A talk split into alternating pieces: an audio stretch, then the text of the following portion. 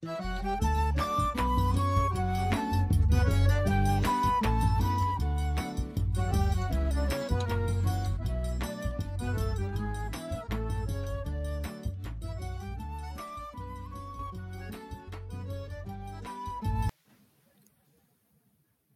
24 de janeiro de 2018, Luiz Inácio Lula da Silva foi condenado em segunda instância pelos crimes de corrupção passiva e lavagem de dinheiro. Quais são os ensinamentos que podemos tirar deste período?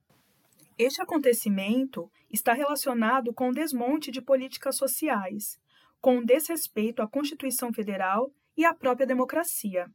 A condenação do presidente Lula seguiu um entendimento do Supremo Tribunal Federal que, em 2016, autorizou a condenação dos réus em segunda instância, antes do fim da investigação.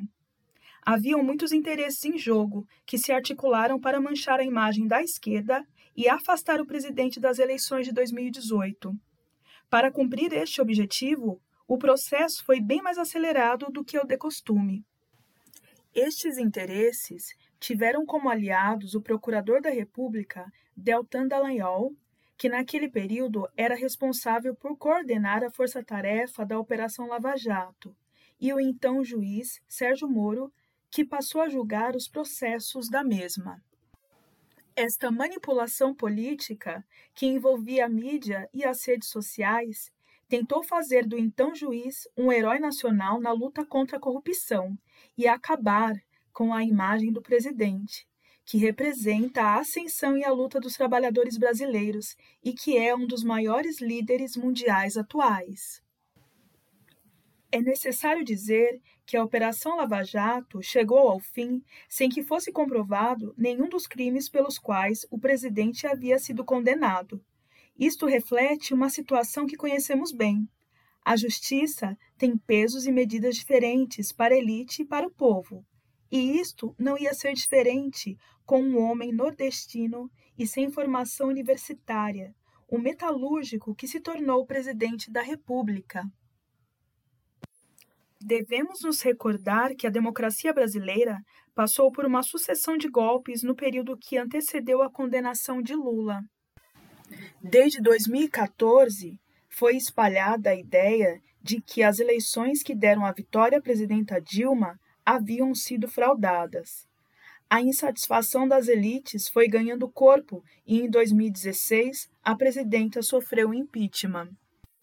Entre maio de 2016 e dezembro de 2018, Michel Temer governou o Brasil, promovendo um desmonte com a reforma das leis trabalhistas e um total abandono de programas sociais como Minha Casa Minha Vida.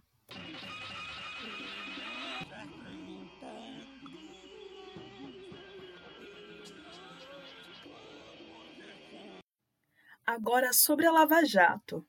Criada em 2014 com o lema de combate à corrupção, ela praticou prisões realizadas sem investigações aprofundadas, logo após delações premiadas. Ela tornou comum as conduções coercitivas, ou seja, a pessoa era obrigada a prestar depoimento sem ter recebido uma intimação prévia. Além disso, realizou interceptações de ramais telefônicos, principalmente de pessoas ligadas ao presidente. Os conteúdos destes áudios eram divulgados nos meios de comunicação, que fizeram da operação um espetáculo.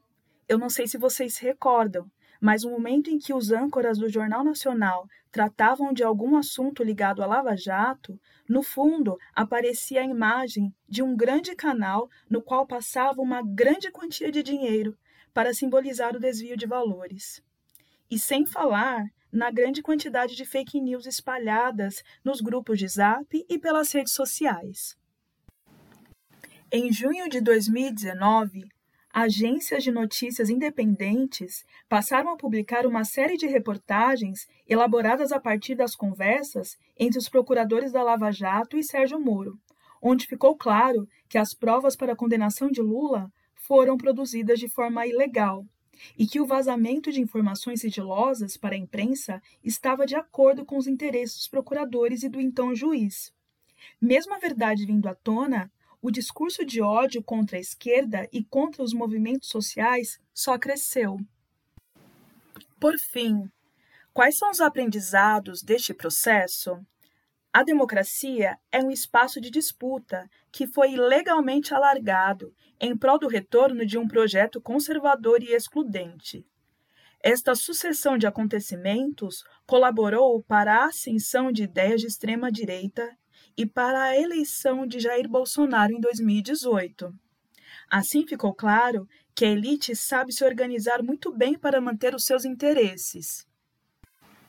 E nós também sabemos porque é através da luta organizada por moradia digna, por educação, saúde, alimentação, trabalho, lazer de qualidade, que fazemos a democracia acontecer.